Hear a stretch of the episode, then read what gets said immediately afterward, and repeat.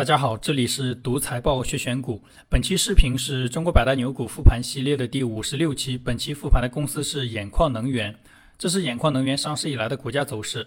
兖矿能源一九九八年上市，数据原因只能复盘它二零零零年以来的信息。二零零零年至今，兖矿能源累计涨幅二十六倍，年化收益率百分之十五。同时期上证指数涨幅是两点二倍，年化收益率百分之三点四。这是兖矿能源上市后的股价走势和期间最大回撤幅度。这家公司股价最大回撤发生在二零一一年到二零一三年，当时是行业见顶进入下行周期，公司股价从最高点最多跌去了百分之八十三。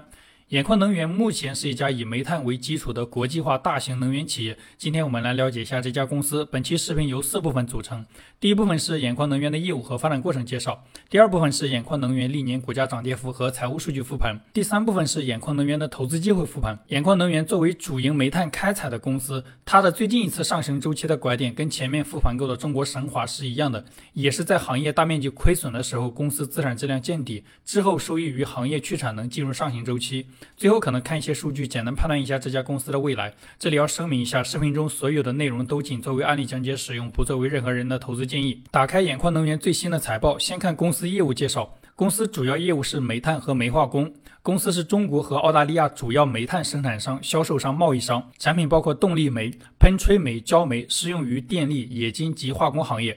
煤炭产品销往中国大部分地区，以及日本、韩国、新加坡、澳大利亚等国家。这家公司很早就到国外收购矿山，它的产品销往多个国家。煤化工业务毛利占比比较低，了解一下就行。下面红线是公司的市场地位信息。公司是国内动力煤龙头企业，所属兖煤澳洲公司是澳大利亚最大专营煤炭生产商。还讲到公司的醋酸产能行业前三。这是公司不同业务的产销量数据。煤炭业务产销量下降明显，煤化工业务、电力业务产销量增速都很高。这是兖矿能源不同产品的收入数据，煤炭业务整体收入同比明显增长。前面看到煤炭的产销量明显下降，销量下降，营收增长，说明产品的单价明显提升。煤炭业务中，贸易煤毛利率不到百分之五，毛利率非常低。这种低毛利率的贸易收入会导致公司整体的毛利率失真。实际分析的时候要注意拆开看。煤化工、电力业务收入增速都在百分之六十以上，增速高于前面看到过的产销量增速，说明这两个业务都处于量价齐升的状态。这种都是行业景气的表现。最右边是毛利率信息，煤炭业务、煤化工业务毛利率同比提升，电力业务毛利率明显下降。因为火电的原材料是煤炭，煤炭价格上涨，天然侵蚀电力业务毛利，两个业务毛利率有对冲关系。这是公司煤炭业务的区域分布，国内销量占比百分之六十五左右，国内销售收入占比百分之七十左右，销售收入占比大于销量占比，说明国内煤炭销售均价高于国外。这是公司产品的成本信息，成本中占比最大的是员工工资，其次是运输费用、原材料。这是公司不同子公司的资产和利润数据，红色部分是根据资产和利润数据计算得到的净资产收益率。不同子公司业务重点不同，资产质量也有明显的差异。其中煤化工业务占比最高的鲁能化工资产质量最高，净资产收益率达到百分之三十五。纯粹煤炭业务的兖煤澳洲资产质量最低，只有百分之十三，说明跟煤炭生意相比，煤化工生意是一个回报更高的生意。下面是兖矿能源的股东信息。公司第一大股东是地方政府，第二大股东是香港交易所，第三大股东是北向资金，其他股东是一些机构。下面简单介绍一下兖矿能源的发展过程。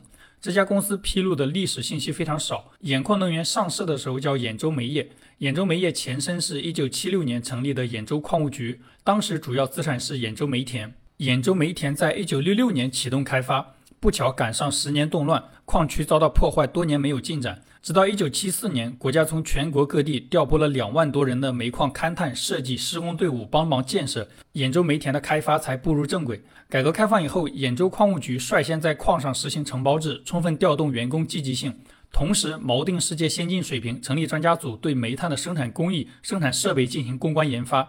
这一时期，兖州矿务局除了煤炭产量大幅提升，公司研发成果也多次获得国家科技大奖，部分施工技术达到世界领先水平，甚至有国外同行到矿上参观学习。一九九六年，经煤炭工业部批准，组建兖州煤业有限公司。一九九八年，兖州煤业在香港、纽约、上海三地上市。高水平的研发能力叠加募集资金扩张产能，那段时间公司营业收入、利税规模连续多年行业第一。这里结合动力煤的历史价格和公司年报，复盘一下之后兖州煤业的大概周期。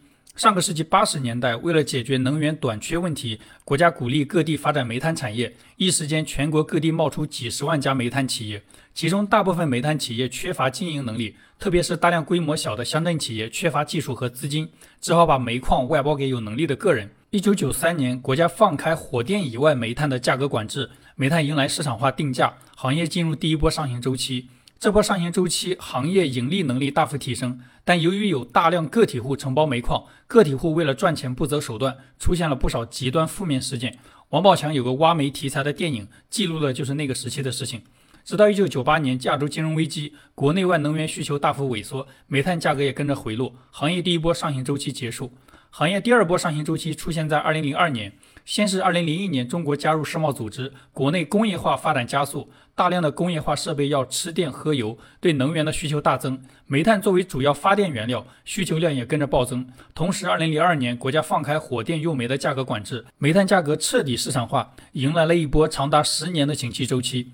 这波煤炭价格涨幅非常大，早期承包煤矿的个体户身价普遍是百倍甚至千倍以上的上涨。他们有钱之后，媒体上开始出现神秘群体暴发户式消费的新闻，像一顿饭吃掉几十万，买房一次性买一幢楼。最后，媒体为他们创造了一个词叫“煤老板”。后来，有些其他行业的企业主为了给自己的产品找客户，专门跑到煤炭大省讨好煤老板。像潘石屹为了卖三里屯 SOHO，曾经特意跑到山西跟煤老板称兄道弟、谈笑风生。这个过程中，民营企业赚取大量利润的同时，也出现了更严重的负面事件，像为了挖更多的煤，把刚修好的路挖空，导致大量交通事故；甚至不同煤老板之间为了抢煤矿，直接用炸药在对方的矿井周围实施爆破，导致几十人被埋死亡。这波上行周期持续到二零零八年金融危机，全球能源需求下降，煤炭需求下滑。不过，全球主要国家都快速印钱救市，把上行周期延续到了二零一二年。二零一二年之后，行业进入下行周期。行业见顶的时候，媒体上开始出现主要煤炭城市大量煤老板跑路的新闻，像当时的鄂尔多斯大量房地产项目烂尾，一度被称为“鬼城”，就跟煤炭行业的下行周期强相关。下行周期持续到二零一五年，煤炭企业开始出现大面积亏损。国家督促行业淘汰落后产能，大量的煤炭企业倒闭或者转卖给国企，行业进入上行周期。目前排名前十五的煤炭企业贡献了行业百分之九十五左右的产能。行业头部公司以国有企业为主，行业里主动作恶的负面事件明显减少。这一轮上行周期，二零一九年出现过向下拐头的情况，但二零二一年煤炭价格创新高，主要是从二零一二年进入下行周期开始，行业里的公司扩张性支出都明显低于维持性支出。煤矿从立项到投产大概需要五年，简单推断，至少二零一七年到二零二一年，行业产量都将维持在一个非常低的水平。遇到需求高增长的年份，供需关系紧张，价格波动巨大。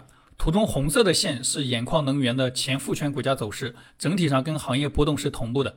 这是兖矿能源管理层的薪酬和持股数据。公司核心管理层税前薪酬在一百万左右，大部分管理层持有公司股份。这家公司历史上做过多次股权激励，这在行业里面不多见。以上是兖矿能源的业务和发展过程介绍。下面开始兖矿能源的股价波动和财务数据复盘。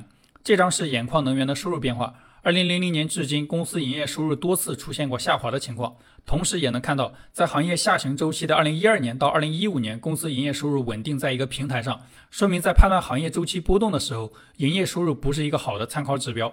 这张是兖矿能源的净利润变化，公司净利润波动明显大于收入波动。行业下行周期，公司净利润出现过从最高点腰斩、腰斩再腰斩的情况。这张是兖矿能源每年的税前利润构成，公司主营业务利润占税前利润的比例在百分之七十以上。二零一五年开始，每年有一定规模的投资收益。二零二零年有四十几亿的营业外损失，主要是并表了一家资不抵债公司导致的。这张是兖矿能源的资产结构图，金额最大的资产是固定资产一千五百二十六亿。能看到这家公司固定资产趋势跟上一期复盘的中国神华明显不一样。中国神华固定资产规模二零一四年左右见顶。兖矿能源固定资产规模不断新高，说明公司产能规模持续增长。这个趋势是公司在上行周期跑出超额收益的保障。商誉加无形资产六百二十五亿。二零零九年开始，公司隔几年就会通过收购兼并扩张公司生意的版图，导致公司商誉规模持续增长。现金类资产四百八十七亿，现金类资产处于创历史新高的状态。这张是兖矿能源的负债和股东权益结构图。公司最大的负债是有息负债九百七十五亿，有息负债大于现金类资产，公司现金紧张。这跟公司偶尔举债扩张有关。这张是兖矿能源的营运资产、营运负债和营运净资产的变动。绝大多数年份，公司营运净资产小于零，说明公司在产业链上有较强的溢价能力。这张是兖矿能源的毛利、净利润和各项费用占收入的比例变化。公司毛利率整体是下降趋势，原因前面看到过，主要由于毛利率奇低的贸易业务持续增长，拉低了公司整体的毛利率。分析这种公司毛利率趋势的时候，一定要按业务拆分后再做分析。下面是现金流量表，公司金额比较大的现金流主要是主营业务收到的现金、生意扩张支出的现金、收购兼并支出的现金、分红分掉的现金。公司主营业务收到的现金整体跟净利润趋势一致。二零二一年创了历史新高，生意扩张支出的现金整体跟公司生意景气程度强相关，说明公司跟前面复盘过的中国神华一样，在行业里面追涨杀跌。深绿色是收购兼并的现金支出，能看到二零零九年、二零一一年、二零一七年都有规模比较大的收购兼并支出，结合前面行业周期的复盘，这种收购时间点算不上特别优秀。公司净利润分红率很不稳定，近三年百分之五十左右的净利润用于分红，明显低于前面复盘过的中国神华。近三年分红率百分之五左右，整体属于比较高的水平。这张是眼矿能源的自由现金流变化，行业下行周期出现过自由现金流小于零的情况。二零一六年开始，公司自由现金流持续大于零，且二零二一年创了历史新高。这张是兖矿能源的资产质量和估值数据图，公司净资产收益率波动比较大，行业上行周期净资产收益率最高接近百分之三十。行业下行周期净资产收益率不到百分之五，本次上行周期以来，公司净资产收益率均值百分之十二，整体上属于比较优秀的水平。公司估值波动符合周期股的特征，资产质量高的时候市盈率低，资产质量低的时候市盈率高。以上是公司的股价波动和财务数据复盘。下面看一下眼矿能源的投资机会复盘。通过前面这张资产质量和估值数据图，能看出来这家公司本次上行周期的拐点跟上期复盘的中国神华是一样的，都是二零一五年行业大面积亏损的时候，资产质量见底，叠加国家督促行业去产能，行业进入上行周期。判断行业见底的逻辑，上一期复盘详细讲过，这里不再重复。这是行业见底的时间点，在公司股价上的位置，几乎是至今公司股价的最低点。这家公司本次上行周期的拐点，也可以套用财报课中周期股的投资方法。不过，因为这家公司业务比较杂，在分析的时候要把公司不同业务单独拆开分析，看整体数据，很多时候会得出错误的结论。这是公司二零一五年的年报，其中对下一年展望部分，公司董事长也明确表示，预计二零一六年煤炭价格有望探底企稳。也是在那个时间点，公司的股价见底，进入上行周期。这种年报用文字提示投资机会的案例，前面看到过很多家。最后看一下眼眶能源未来业绩相关的线索，这里直接参考公司年报披露的战略规划。煤炭业务公司力争未来五到十年煤炭产量规模达到三亿吨每年。当前公司煤炭产量一亿吨左右，五到十年后产能是当前的三倍左右。不过这种公司驱动业绩和股价的核心要素是生意的景气程度，产能规划了解一下就行。生意景气程度的判断方法，财报课里面讲过，这里不再重复。下面还有化工材料规划、风力发电、光伏发电项目的计划，前面看到过这些业务的毛利占比还很低，也是了解一下就行。好了，以上就是本期视频的所有内容。再次重申一遍，视频中所有的内容都仅作为案例讲解使用，不作为任何人的投资建议。希望本期视频对你的投资有帮助，感谢观看。